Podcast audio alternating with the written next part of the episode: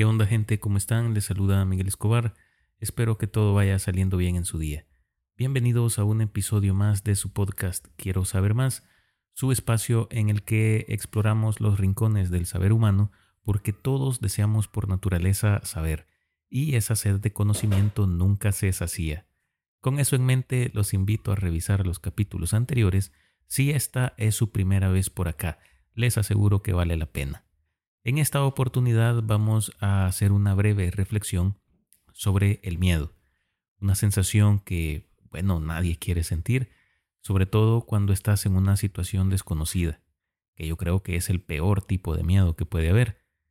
Considero que por eso le tememos tanto a la muerte, porque es algo desconocido, y al serlo solo podemos suponer qué pasará después de ese momento en que transitemos del ser al no ser.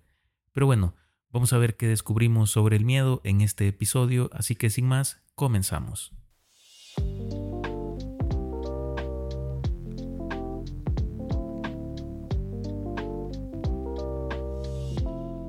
El miedo, esa emoción inherente a la experiencia humana, ha sido objeto de fascinación y estudio a lo largo de la historia. Desde una perspectiva natural, el miedo se ha entendido como una respuesta evolutiva vital para la supervivencia, pero ¿cómo se origina el miedo en la mente humana? El mecanismo que desata el miedo se encuentra tanto en personas como en animales, en el cerebro concretamente, el encargado de regular acciones esenciales para la supervivencia como comer y respirar. Pero específicamente lo que tiene que ver con el miedo lo encontramos en el sistema límbico, que es el delegado de regular las emociones, eh, por ejemplo, la lucha, la huida, la evitación del dolor y en general todas las funciones de conservación del individuo y de la especie. Este sistema revisa de manera constante, incluso durante el sueño, toda la información que se recibe a través de los sentidos, y lo hace mediante la estructura llamada amígdala cerebral, que controla las emociones básicas, como el miedo y el afecto, y se encarga de localizar la fuente del peligro. Cuando la amígdala se activa, se desencadena la sensación de miedo y ansiedad, y su respuesta puede ser la huida, el enfrentamiento o la paralización. La percepción y generación del miedo están entrelazadas con las complejidades de nuestras experiencias y el entorno en el que nos desarrollamos. Las emociones que evoca el miedo no se limitan a respuestas instintivas, están moldeadas por nuestras vivencias y contextos, creando una paleta variada de miedos que se manifiestan de formas únicas en cada individuo. Las experiencias pasadas son como piezas en un rompecabezas que construyen nuestra relación no solo con el miedo, sino con todas nuestras emociones. Un incidente traumático puede tejer un tapiz de miedo que tiñen nuestro entendimiento del mundo.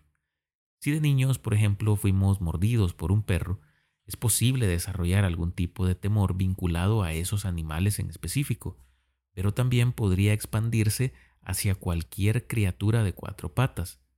Este vínculo entre el evento traumático y el miedo generalizado puede ser inconsciente, pero arraigado profundamente. Esta descripción del miedo corresponde a la teoría conductivista que se enfoca en estudiar el comportamiento observable y las relaciones entre estímulo y respuesta, sin dar demasiada importancia a los procesos mentales internos. Pero no solo las experiencias, sino también el entorno en el que nos desenvolvemos actúa como un escenario donde se desarrollan nuestras percepciones del miedo. Un entorno, un entorno hostil, ya sea social o físico, puede ser un catalizador para el temor, en una comunidad marcada por la violencia, el miedo se incrusta en las rutinas diarias, convirtiéndose en un acompañante constante. Del mismo modo, un ambiente familiar donde los adultos muestran miedo ante determinadas situaciones puede influir en la interpretación del temor por parte de los niños, moldeando sus propias respuestas emocionales. La cultura también desempeña un papel significativo en la generación del miedo. Creencias arraigadas, mitos transmitidos de generación en generación y narrativas culturales pueden enriquecer o exacerbar los miedos individuales o colectivos. Así, por ejemplo, una sociedad con relatos sobre espíritus malignos puede infundir miedo a lo desconocido, mientras que una cultura que celebra la valentía puede inculcar una actitud más intrépida ante situaciones temerosas. Además, la percepción subjetiva del miedo varía ampliamente entre las personas. Un temor para uno puede ser un desafío estimulante para otro. La predisposición genética, las diferencias de personalidad y los recursos internos juegan un papel crucial en la interpretación individual del temor. Aquí es donde cobra sentido lo que es la gestión del miedo, y esto involucra una serie de estrategias psicológicas y mecanismos de afrontamiento que permiten a los individuos enfrentar y manejar esta compleja emoción. Estas estrategias no solo abordan la respuesta inmediata al miedo, sino que también buscan construir una relación más saludable y equilibrada con esta emoción omnipresente en la vida humana. Porque, seamos sinceros, nunca hará falta algo en la vida a que temerle. La confrontación directa es una estrategia muy común, aunque lo cierto es que pocos tenemos lo necesario para emplearla, porque implica enfrentar activamente el objeto o la situación que provoca miedo. Se escucha muy sencillo, pero para nada lo es.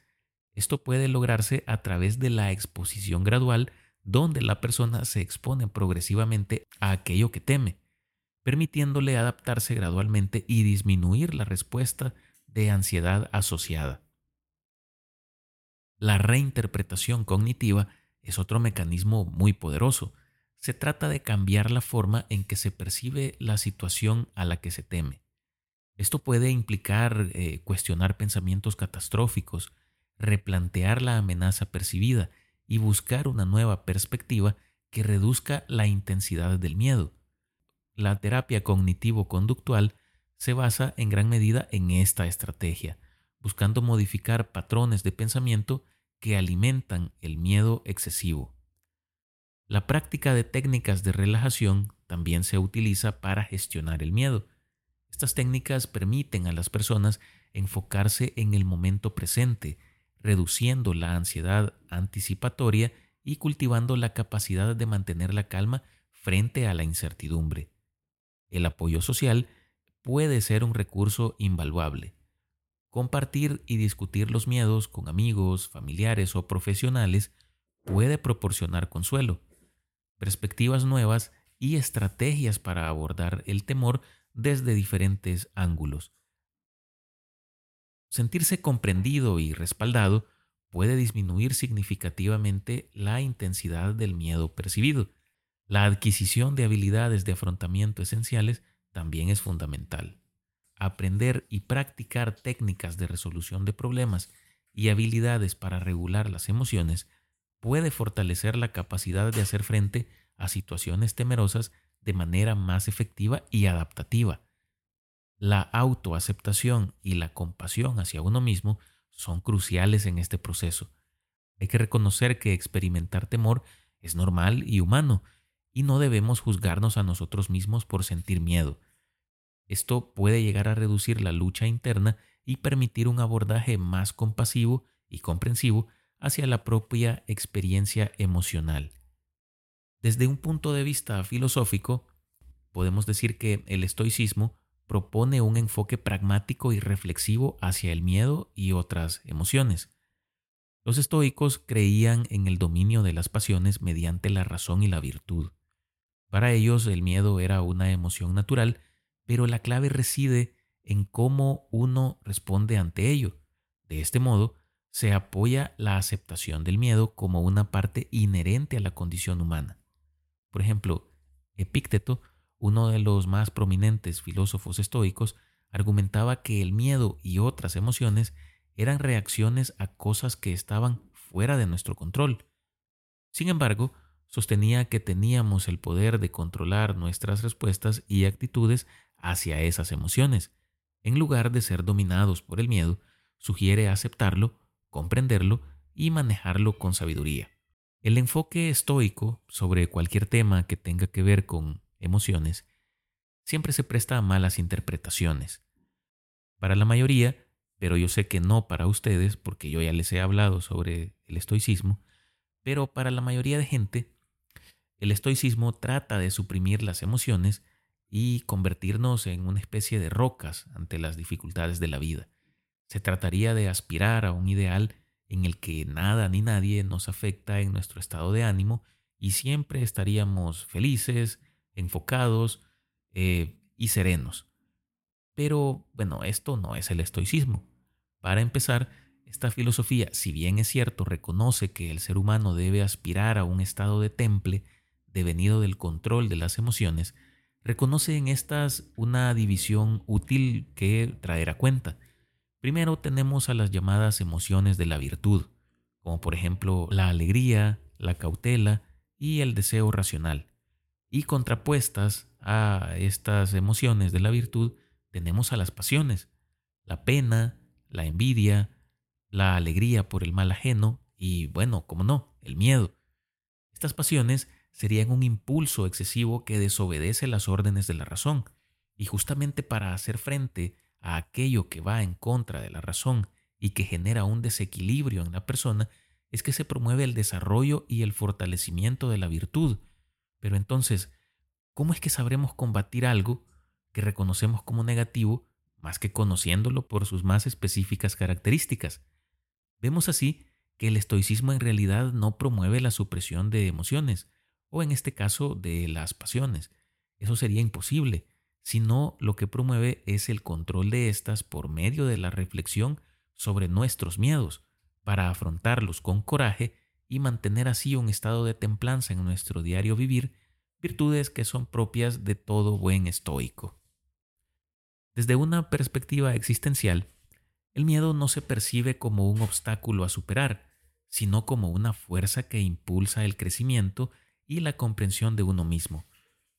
Filósofos como Soren Kierkegaard y Jean-Paul Sartre abordaron el miedo como una realidad inevitable en la vida humana, pero también como una oportunidad para la reflexión profunda y la autorrealización. Kierkegaard exploró la idea de la angustia como una forma de miedo existencial. Planteó que enfrentar la angustia era esencial para el desarrollo personal ya que revelaba la libertad de elección y sobre todo la de responsabilidad de crear significado en la vida. Es conocida su reflexión sobre la angustia de Abraham. Recordemos aquel eh, relato bíblico que cuenta cómo Dios le pidió a Abraham que sacrificara a su hijo Isaac como prueba de fe. Abraham, como un acto de obediencia absoluta a Dios, estuvo dispuesto a hacerlo, aunque al final, como recordaremos, Dios lo detuvo y proporcionó un cordero como sustituto para el sacrificio. El filósofo usa este relato como un punto de partida para explorar temas profundos sobre la fe, la ética y la relación entre el individuo y lo divino. Él presenta la angustia de Abraham como una experiencia interior, un conflicto emocional e íntimo que Abraham enfrentó durante este episodio. Para Kierkegaard, la angustia de Abraham representa en sí una paradoja ética. ¿Cómo reconciliar la ética humana que prohíbe el asesinato con la orden divina de sacrificar a tu propio hijo? Abraham se enfrenta a una elección casi imposible, donde la ética terrenal choca con la fe religiosa absoluta en Dios. Esta situación lleva a Abraham a un estado de angustia extrema y desesperación interior, ya que debe actuar en obediencia a Dios, incluso si esto va en contra de sus propios valores éticos y morales. Reconocemos entonces eh, el miedo como una emoción del ser humano, una que nos predispone a mantenernos alerta ante una circunstancia que nos intimida. Es una especie de botón de alerta en el cerebro que se activa ante un estímulo del mundo exterior, un recuerdo, un pensamiento o hasta un sueño. Pero, aunque veamos el miedo como algo eh, meramente negativo, en realidad no lo es. De hecho, el miedo ha jugado un papel relevante en la adaptación del ser humano a su entorno. permitiéndole actuar con cautela ante eventos potencialmente peligrosos para uno o para varios sujetos. Como hemos visto, pueden existir múltiples causas por las cuales podemos desarrollar algún grado de temor hacia algo, pero personalmente me llama la atención el miedo a lo desconocido, lo cual es eh, una realidad a la que estamos expuestos durante toda nuestra vida.